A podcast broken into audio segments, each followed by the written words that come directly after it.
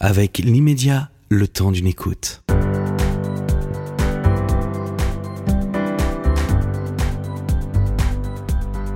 Cette émission vous est proposée par l'immédiat. Céline Maury et Patrice Arditi vous présentent Liberté d'entreprendre. Salut à tous. Alors aux manettes de Liberté d'entreprendre, Céline Maury. Et Patrice Arditi. Bien. Aujourd'hui, eh bien, nous recevons Olivier Marty. Bonjour. Bonjour Céline, bonjour Patrice. Bonjour Olivier. Vous êtes le fondateur de Women First. Women First accompagne et met en avant les femmes euh, dans un monde professionnel. Et l'idée, c'est de mettre les femmes en avant, mais euh, sur des postes à responsabilité, tels que DG ou CEO. Vous organisez régulièrement des, des, des, événements, une fois par mois ou tous les deux mois, vous allez nous en dire un peu plus. Euh, J'ai une première question, moi on est que tous les deux, la personne nous écoute. Vous étiez célibataire quand vous avez monté Women First? Non, euh, et je ne suis toujours pas, mais euh, bon, c'est pas... Euh, non. C'est un cabinet de, de, conseil en management, hein, c'est ça tout à fait, hein bon, tout à fait. Qui, est, qui, est, qui est évidemment dont, la vocation est de, de, de pousser, d'accélérer l'ascension des femmes dans euh, les entreprises, dans les organisations, mais pas que. On verra, on verra ça tout à l'heure. Hein, euh, dans, dans, dans, pas mal d'endroits. Il y a une petite question qui me titille. Ouais. Quand même.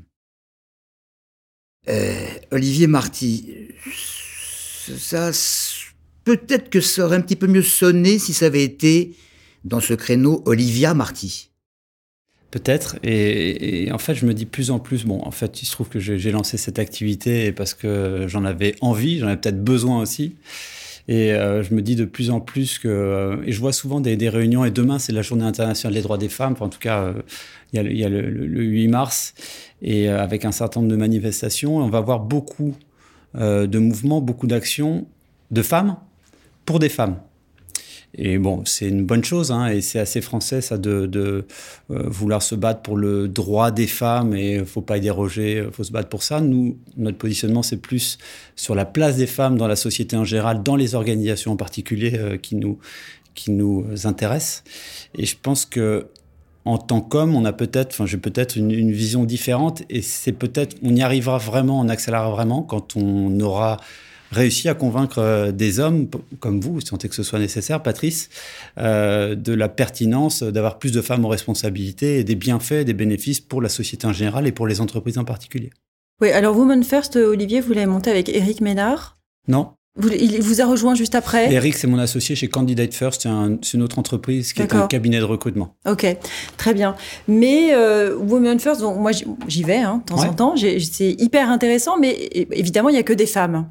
Ouais. Moi, j'ai plein de copains, euh, des mecs, qui auraient envie de s'associer à ça, de participer, parce que c'est aussi en changeant les mentalités de l'homme que c'est pas juste en disant, bah voilà, il faut que la femme soit au pouvoir pour qu'elle devienne au pouvoir en réalité. Tout à fait. Bah, c'est une difficulté qu'on a, c'est de est-ce qu'on doit ouvrir ce réseau, euh, à l'instar de ce que je vous disais précédemment, euh, sur ce réseau qui est le Women First Club, qui est un réseau fermé, c'est un petit peu plus euh, particulier. Les femmes ont aussi besoin de se retrouver entre elles pour partager, échanger, progresser, réseauter. Je pense que c'est un des conseils qu'on essaie de donner aux femmes, c'est ne pas se concentrer seulement sur la performance dans leur carrière, mais aussi sur l'image et le réseau, qui sont des accélérateurs de carrière, qui sont souvent un peu plus euh, oubliés, occultés par les femmes euh, à un certain niveau de poste et qui font vraiment la différence. Euh, on va faire des événements avec des hommes euh, parce que, notamment, on va proposer à chacune des membres du Women First Club de venir avec un homme bienveillant, sensible à la cause, la cause de, de la féminisation des organisations. Ce qu'on fait là, ça intéresse particulièrement un certain nombre de personnes, de jeunes généralement, qui veulent se lancer euh, dans, ce même genre d'entreprise. Pas dans ce créneau-là, mais d'entreprendre, tout, simplement. Mais qu'est-ce qui s'est passé là? Vous n'êtes pas transformé en deux funestes un matin, en vous réveillant et en vous disant « Oh, il y a ma mère, ma femme, ma sœur, peut-être mes filles, euh, n'ont pas assez de responsabilités, faut faire quelque chose ». Non, non, non, c'est euh, effectivement un cheminement, euh, je pense, personnel et professionnel. Euh, il y a un petit peu d'inné, il y a un petit peu d'acquis. C'est une envie. Hein. Je ressentais ce, besoin et tout le monde, on parle tous pour tout le monde de la quête de sens. Euh, c'est peut-être un peu ma quête de sens à moi. Il se trouve que j'ai atteint un, âge charnière. J'ai eu 40 ans et malheureusement, j'ai perdu mon papa. Et je me suis dit, bah, j'ai 40 ans, il est décédé à 68 ans. Si je ne devais vivre, hein, j'ai une meilleure hygiène de vie que lui, j'espère, encore 28 ans, qu'est-ce que, que je dois faire? Donc c'est un accélérateur. J'invite d'ailleurs tout le monde à faire ce calcul par rapport à l'espérance de vie d'un homme ou d'une femme, de dire, bon, bah, si j'ai 80 ans à vivre et que j'ai 40 ans, bah, il m'en reste 40 ans, il m'en reste 40, ça c'est un, un, bon coup de pied aux fesses pour euh, entreprendre. J'avais ça en moi depuis pas mal d'années. J'ai eu la chance d'avoir une femme CEO qui insufflait quelque chose de différent dans les organisations. Je sais que ma maman, elle, a commencé à, prendre, à se consacrer au-delà de son travail et de, de la famille à elle-même quand euh, elle a pris sa retraite, à des activités politiques et euh, associatives, ce qui est tard, ce qui est trop tard. Mais elle n'avait pas eu l'opportunité ou elle ne voulait pas le... C'est une question de priorité, euh, de choix. Elle était très épanouie, elle a toujours été dans le rôle qu'elle a eu. Hein, et tout va bien pour elle, mais en tout cas, j'ai eu envie de, développer ça. Aussi parce que je ressentais le besoin. J'ai bossé 20, 20 ans dans les organisations et je, j'adore le sport, mais je suis pas fan des, euh, des ambiances testostéronées. Et je pense qu'il y a beaucoup de bénéfices pour les femmes et pour les hommes d'avoir des organisations qui fonctionnent différemment au niveau, euh, au niveau de l'ambiance générale à l'intérieur de celle-ci. Alors, quand vous avez décidé de monter Women First, comment vous y êtes pris? Comment ça a démarré? Le premier jour Qu'est-ce qui s'est passé? Ben, c'est pas passé grand chose. Euh, bon, j'avais décidé, je revenais de, de, vacances, je crois, en Martinique, j'avais décidé de lancer euh, ces activités, parce que j'en ai lancé trois euh, concomitamment, mais j'avais décidé de lancer ça et il y a eu le, le, confinement.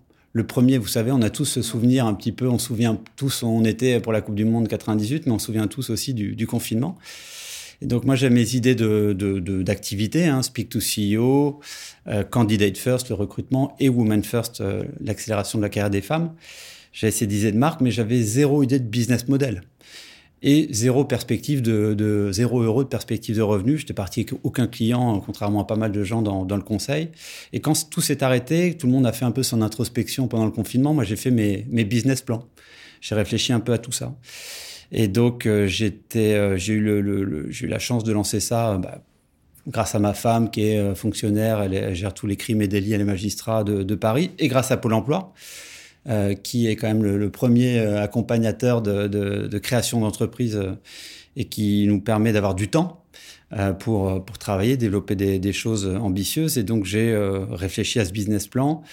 Et quand euh, je crois que l'État a redonné une date d'ouverture, je sais plus, 11 mai ou 11 juin, le marché est de nouveau reparti. Concomitamment, j'ai fait un post LinkedIn sur les ETI et mon réseau, naturellement, m'a est revenu vers moi pour euh, m'offrir des, opportunités pour démarrer mes, mes, premiers contrats et démarrer mes activités. Donc Women First, ça a deux ans et demi à peu près c'est ouais, euh, Women First, réellement, j'ai démarré un peu plus tard, en février 2021, donc deux ans. D'accord. Ouais. Combien d'adhérentes aujourd'hui? Alors sur le club 200, on a 200 membres et on a euh, on capitalise sur une forte audience euh, sur LinkedIn puisqu'on a aujourd'hui 147 000 followers euh, qui sont plutôt une audience à forte valeur ajoutée puisqu'elles sont à 70% ces personnes-là cadres supérieurs, directeurs, vice-présidentes ou CEO et à 40% dans des grands groupes, 30% dans des ETI, 20% dans des PME, 10% dans des TPE.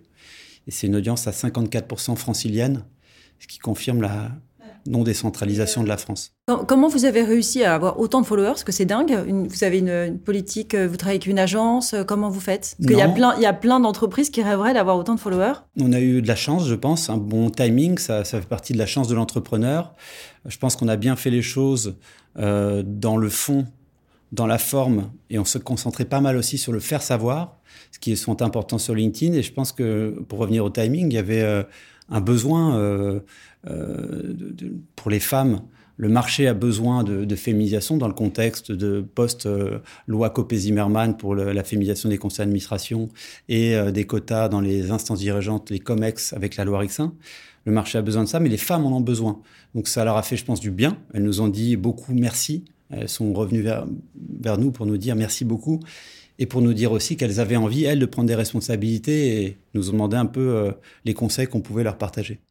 Alors, euh, Woman First, on comprend ce que ça veut dire. Euh, c'est extrêmement important. La parité, c'est déjà autre chose que Woman First. Hein, la parité, c'est extrêmement important, c'est même votre dada. Mais je vais me faire l'avocat du diable.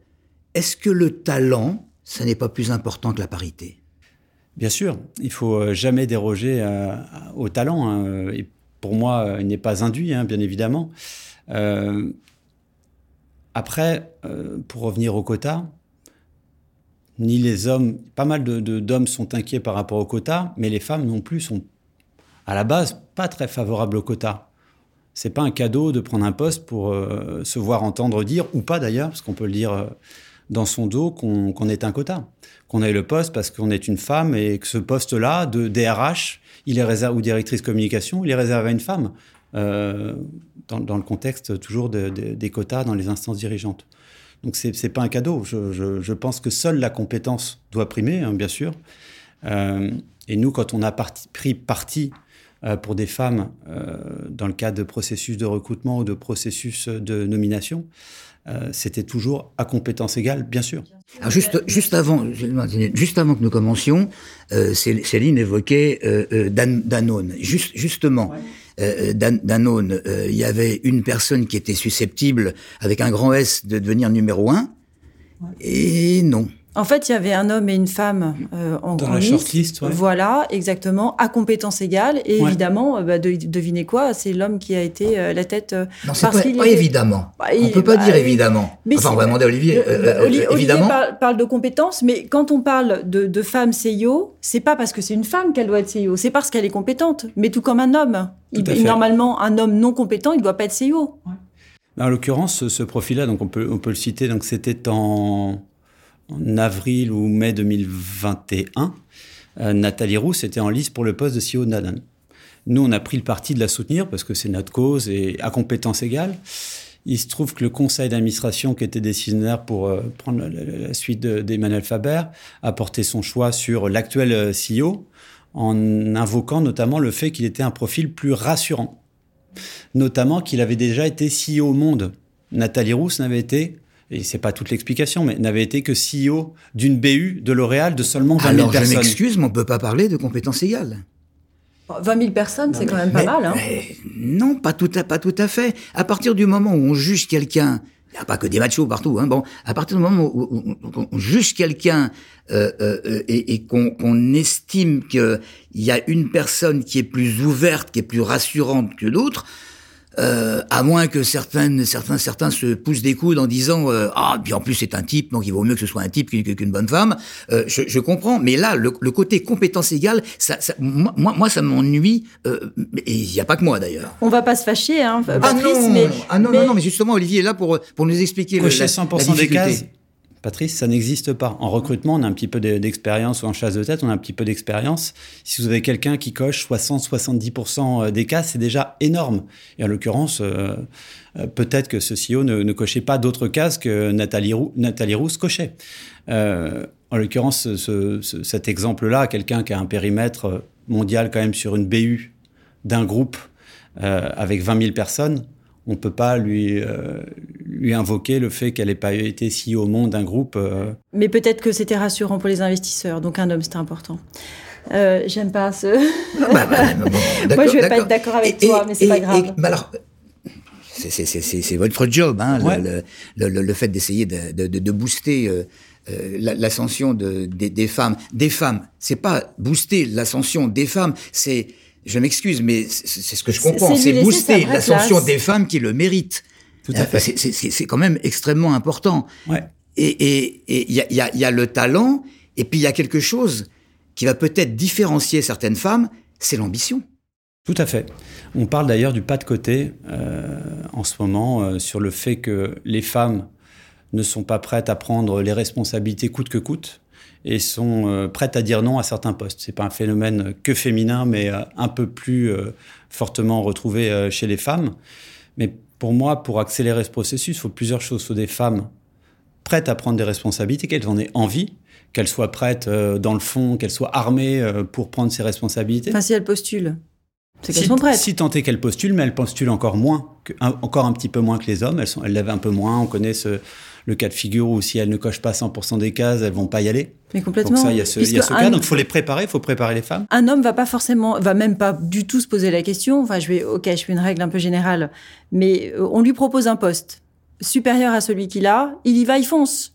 Un petit peu Une plus, femme, bien sûr. qu'est-ce qu'elle va faire? Oh, est-ce que finalement j'ai les épaules? Est-ce que c'est pour moi? Est-ce que nana Et puis bah voilà, le poste lui passe sous le nez.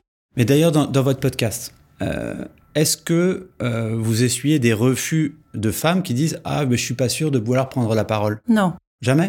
Non, Bon, peut-être aussi parce que c'est une cible d'entrepreneur. sûrement. Non? Je sais pas. Je- on n'a pas eu le cas de Il y a- figure. il y a, y a des femmes qui, sont, qui ont des postes de direction fonctionnelle Ouais. et, et qui viseraient des directions opérationnelles, mais c'est quelque chose qui est très différent. Ça veut, ça veut dire qu'il faut se mettre en avant. Et est-ce que vous, parce que c'est important de savoir exactement comment marche votre, votre structure, est-ce que vous apprenez à des, à, des, à des femmes qui ont des compétences extraordinaires à, à, à montrer qu'elles peuvent être opérationnelles? Très bien, c'est très intéressant. Donc, pour préciser, donc des postes de direction fonctionnelle, qu'est-ce que c'est sans que ce soit péjoratif dans, dans nos bouches hein, Ce sont des postes de directeur marketing, directeur RSE, directeur communication, euh, des ressources humaines, juridiques, etc.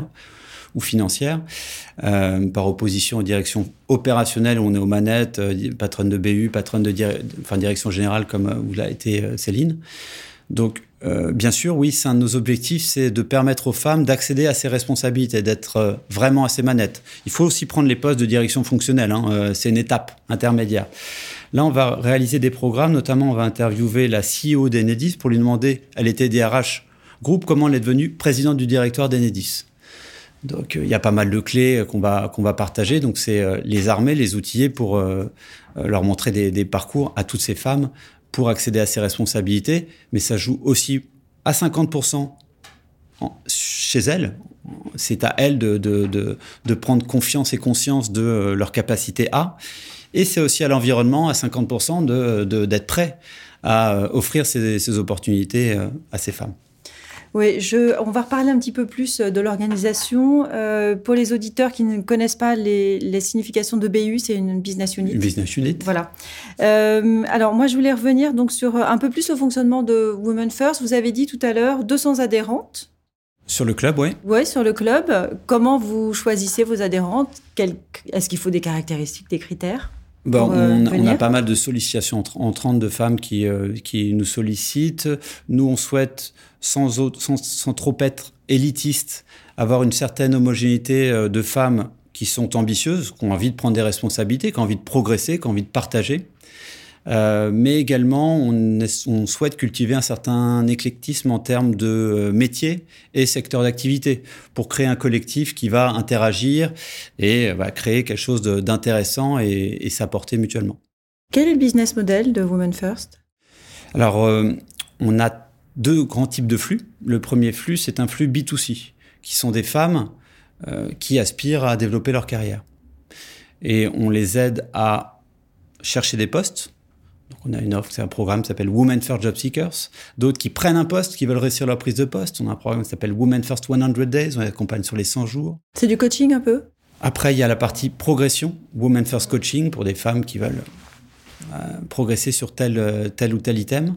Et dernière, dernière, dernier axe, un axe d'agent. On est agent de talent féminin, un peu comme un agent de footballeur, un agent d'acteur, pour des femmes qui ont des, projets plutôt à, à 6, 9, 12 mois. Lever des fonds, prendre, prendre le poste du dessus, un mandat d'administratrice. Donc ça, c'est la partie B2C. Et la partie B2B sont des organisations qui veulent féminiser leurs effectifs, recruter des femmes, communiquer sur le fait de prendre des femmes et les développer, développer des viviers à potentiel évolutif. Alors justement, justement pour ce faire, vous inventez des programmes destinés à féminiser. Mais qu'est-ce que qu'est-ce que sont ces programmes exactement? C'est c'est quoi? Ce sont des programmes, alors j'aime pas trop le terme empowerment, mais c'est des programmes de développement euh, qui permettent aux femmes de, de, de se préparer à leur next step. On a un programme notamment euh, de développement individuel qui consiste à, euh, euh, pour une entreprise, une organisation, de- d'identifier euh, donc une population de femmes à potentiel, que ce soit des graduate programmes ou des euh, high potential ou déjà des, des femmes euh, au, au CODIR et au COMEX, et de les préparer à leur prochaine prise de responsabilité. C'est un programme en, en 10 ateliers qui, les permet, qui leur permet de, de se développer. Mais alors, vous, vous préparez ces programmes, effectivement, vous parliez tout à l'heure de, de sollicitation. Bon, il y a pas mal de femmes qui doivent venir vous voir en disant on a besoin de conseils, ça me paraît normal, mais il faut également s'introduire dans les entreprises pour leur expliquer les, les bienfaits de la féminisation. Tout à fait. C'est le deuxième point de notre travail qui représente, je pense, 50% de, de, de l'effort nécessaire. Pas mettre tout notre euh, effort sur les femmes elles-mêmes, mais 50% sur l'environnement. Ça sert à rien de, de, de, mettre des femmes à des responsabilités si euh, parallèlement l'environnement n'est pas du tout favorable à leur prise de responsabilité, à leur épanouissement, euh, et qu'on leur a savonné la planche euh, avant, avant une prise de poste. Donc il faut, il y a un travail très important sur les mentalités, sur les biais, donc sur les femmes et les hommes, pour faire en sorte que, que ça marche, que, que l'atmosphère générale des organisations change et qu'elles puissent être bien aux responsabilités. Et donc c'est un travail qu'on qu fait également. Donc pour euh, alimenter le réseau, pour que tout le monde se rencontre, vous faites des, événements régulièrement oui, tout à fait. Vous pouvez nous en parler un peu Comment ça fonctionne Tous les combien ouais. euh... À fréquence mensuelle, on essaie de, de, de faire un événement physique et, euh, et un webinar également avec euh, trois types d'intervenants, des femmes aux responsabilités qui partagent leur expérience, délivrent des conseils, donc des, des, femmes qui ont été CEO, ministres, entrepreneurs à succès, ou également ce sont des experts thématiques là pour euh, plutôt progresser euh, sur le leadership, le management, le recrutement, la prise de décision, euh, la prise de parole en public, euh, comment interagir en COMEX. Euh, et troisième type d'intervenants, des speakers inspirants là qui viennent euh, nous lever la tête du guidon, donc des sportifs, astronautes, écrivains, là pour se faire du bien. Je reviens à ma question tout à l'heure là sur sur les avantages de la féminisation. Comment on arrive à expliquer à un chef d'entreprise que en employant, en boostant la carrière de certaines femmes, il y aura un meilleur rendement? C'est ce que les études montrent. Moi, j'aime pas trop mettre ça en avant. Euh, toutes les études euh, des, des, grands cabinets de, conseil, euh, que les entreprises plus féminisées ou plus diverses, parce que derrière la mixité, il y a quelque chose de plus grand, c'est la diversité au sens large, hein, euh, sont plus performantes. Je pense qu'on a quelque chose de, bien plus euh, fort à gagner, euh, c'est de changer l'atmosphère globale des organisations, dont, va découler d'ailleurs la performance. Si on est bien au travail, vous voyez bien le, changement de, prisme dans les organisations, le, rapport de force qui s'inverse entre les talents et les entreprises. Je vous le dis, hein, mais il y a pas mal d'entreprises, si elles ne changent pas euh, euh, leur fonctionnement, qui n'arriveront plus à garder les talents et qui n'arriveront plus à, recruter. Là, on voit un phénomène euh, beaucoup aux États-Unis, c'est le, développement du freelance. En France, on a des interlocuteurs comme des, des, organisations comme Malte qui se développent. 10% en, en, France, 33% aux États-Unis. Euh, donc le rapport a complètement changé. Le télétravail est un accélérateur dans tout cela. La jeune génération qui nous euh, influence sur euh, l'environnement nous influence aussi sur notre rapport au travail à nous, hein, de l'ancienne génération. Le patron, le travail, c'était sacré, et nous influence aussi. Et donc ça change, ça a changé énormément et ça a été accéléré encore par le confinement. Quelle est la différence entre un homme et une femme à la tête d'une entreprise? Comment on sent la différence? Moi, j'ai vécu. Euh, je, pense que les, femmes. Alors, quelle est la différence? Déjà, je pense que les femmes, elles, donnent la vie, pour celles qui le souhaitent et qui le peuvent. Et je pense qu'elles ont un autre rapport au, travail euh, que nous, peut-être euh, de ce point de vue-là. Et euh, d'un point de vue euh, fonctionnel, elles sont beaucoup plus collectives. Après, il y a des femmes euh, qui se sont construites dans des moules d'hommes dans des périodes très masculines. C'était la seule femme à la tête des organisations et elles ont des modèles elles, également très masculins. Si je dois leur partager un conseil, si elles ont envie de prendre des responsabilités, c'est de pas déroger à qui elles sont, leur ADN et leurs valeurs à elles. Euh, ne pas le faire seulement dans des moules d'hommes parce que euh, ou des codes d'hommes parce que c'est comme ça qu'on qu peut y arriver et faire sa place. C'est là qu'intervient le fameux concept de la 25e heure? Oui, c'est-à-dire euh... la, la, la, production qui n'est pas un moyen, mais qui est un but. Ouais, euh... mais encore. Bah, ça veut dire, ça veut dire que euh, à partir du moment où une femme généralement rentre euh, dans, dans, dans une, une, une, structure où elle va être euh, complètement opérationnelle, elle, elle va changer un certain nombre de, de, de, choses, notamment sur les conditions de, les conditions de travail. Et, et, à partir du moment où elle change les conditions de travail, elle va gêner un certain nombre d'hommes, dont certains machos, euh, euh évidemment, qui ne vont pas admettre ça. Et ça peut déstructurer, malheureusement, euh, une, une entreprise. Comment vous faites? Avec quel programme vous arrivez à prouver que finalement, ça va être gagnant. Ça veut dire que ce concept de la 25e heure, qui consiste à, pouvoir se débrouiller pour penser que on peut travailler et se ménager complètement, c'est-à-dire apporter un bien-être quand même dans sa fonction de travail, euh, ça, peut justement améliorer le rendement de l'entreprise. Alors j'adore le, ce cette expression de la 25e heure, c'est d'ailleurs mon cousin a écrit ce livre que je vous recommande, euh, Guillaume Declerc. Euh, je ne sais pas euh, si les, femmes vont apporter ça. Je pense que ce qu'il faut, c'est surtout aux hommes. Et peut-être qu'on parle beaucoup aux femmes, mais peut-être qu'il faut parler aux femmes, hein, aux hommes pour accélérer la féminisation. Je pense qu'il faut expliquer aux hommes la chance, l'opportunité qu'ils ont à titre pro et perso euh, de prendre une place différente. Euh, à titre personnel, j'ai choisi, moi, de, ma femme a sa charge mentale, euh, mais j'essaie de la partager autant que faire se peut avec elle. Mais je, je, pense que les hommes ont énormément à, gagner dans les entreprises, dans l'atmosphère générale et à titre personnel dans, dans le foyer. Après, tous les couples sont plus euh, un homme et une femme, etc. Mais il y a énormément de, de, bénéfices à gagner à titre pro et à titre perso pour, euh, pour les hommes. Oui, probablement. C'est peut-être pour ça qu'il faut élargir et permettre aux hommes de rentrer chez Women First parce que pour changer un peu les choses. On est, enfin c'est mon avis personnel. Euh, Mais on a on, des demandes. Vous, vous, êtes deux ans après la création. Euh, quels sont les résultats? Est-ce que vous êtes content? Vous attendiez à mieux ou pas? Je suis ravi. Euh, euh, personnellement, j'ai euh, toujours j'ai essayé d'avoir une carrière euh, salariée, mais je n'y arrive pas vraiment parce que je, on est souvent cloisonné dans un silo et moi j'ai du mal à ne pas avoir pleine liberté et transversalité. Donc le fait de, donner libre cours à ma créativité, à mes envies, à mes idées c'est le bonheur pour moi. Donc, euh, je prends énormément de plaisir et euh, le, le, challenge, c'est de bien s'entourer pour, pour mener à bien les choses qu'on a envie de développer. Oui, pardon, excuse-moi Patrice. Euh, J'ai une dernière question pour Olivier. Euh, au bord de Women First, il y, y, a des femmes ou il n'y en a pas?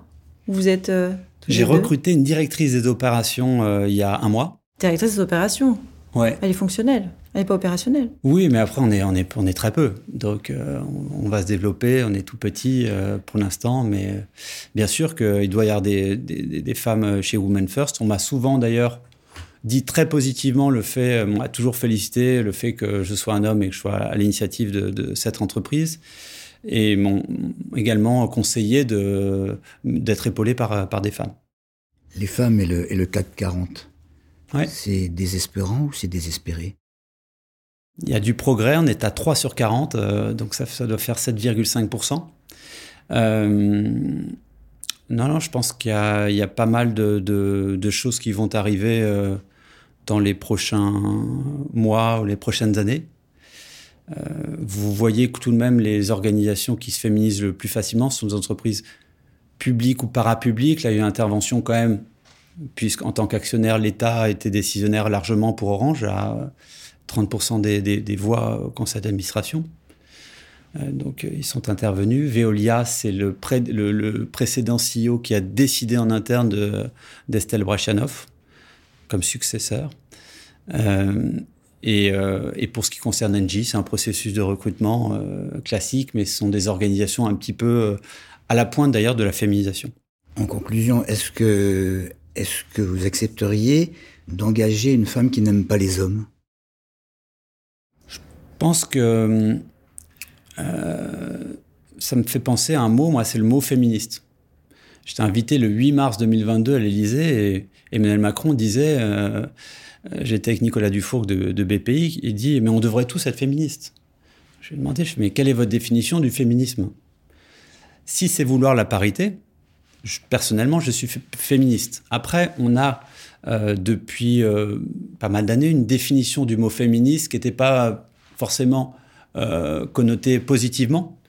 Et donc, je pense que bon, faut, faut repenser cette vision du féminisme, en tout cas voir sa, sa, définition.